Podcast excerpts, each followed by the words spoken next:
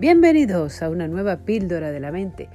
Te habla tu coach, soy Merquintero, y hoy te traigo tres claves fundamentales para mejorar tu estado, tu estado emocional, tu disposición. Las tres cosas son el foco, dónde tienes puesto el foco. Dos, el lenguaje, qué te dices a ti mismo. Tres, tu fisiología, cómo utilizas tu cuerpo. Lo primero más importante, el foco. ¿En dónde tienes puesta la atención? ¿En dónde tienes puesta la mirada? ¿En lo que te sale bien o en lo que te sale mal? ¿En lo que tienes o en lo que te falta? ¿En tu presente o en tu pasado? ¿En tu presente o en tu futuro? Tenemos que enfocarnos en las cosas que realmente queremos conseguir.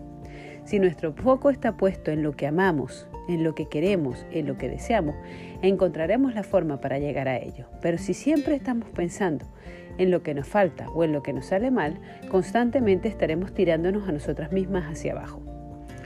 Segundo, ¿cuál es nuestro lenguaje? ¿Qué nos decimos? Basta ya de eso de, hola, ¿qué tal? ¿Cómo estás? Bueno, por aquí tirando, ya sabes, con la que está cayendo. ¿Qué es eso? ¿Qué manera de saludar es esa?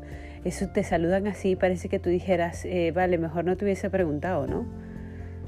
Qué rico cuando saludas a una persona y te dice, ¿cómo estás? Bien, mejor imposible.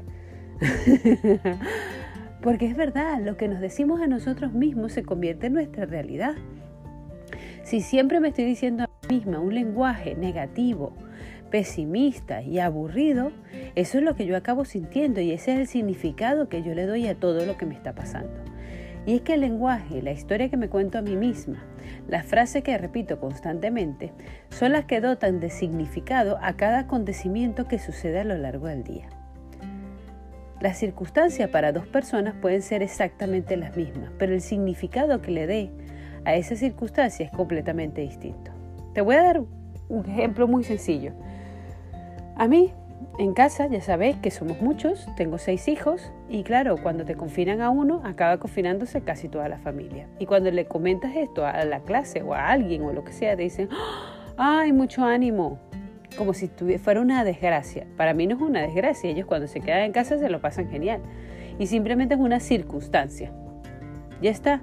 ¿De qué me sirve a mí preocuparme de decir, ay, pobre, que me he quedado en casa, que no sé qué, si da igual, igualmente se van a quedar. Yo elijo darle un significado. ¿Y cuál es ese significado? Bueno, pues que compartirán, que se lo pasarán juntos y que mantendremos unos días el virus alejado de casa. O no, o a lo mejor lo tengo en casa y lo alejo de otras personas. El significado se lo das tú y se lo das con las palabras, con las frases, con lo que te dices a ti mismo sobre lo que está pasando. Y tercero, la fisiología. ¿Qué haces con tu cuerpo? Si caminas lento, arrastrando los pies, encorvada, con la cabeza abajo, transmites una sensación de aburrimiento, de depresión, de tristeza.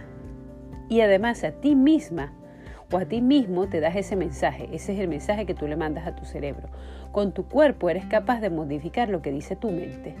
En el libro de El cerebro, el cerebro del niño de Daniel Siegel dice que el movimiento es capaz de transformar a tu cerebro.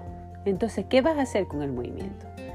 Párate recta, levántate, mira hacia arriba. Una de las cosas que yo le hago siempre a los niños es que si están llorando le digo, ay, mira las nubes, porque una persona que está mirando hacia arriba no puede llorar.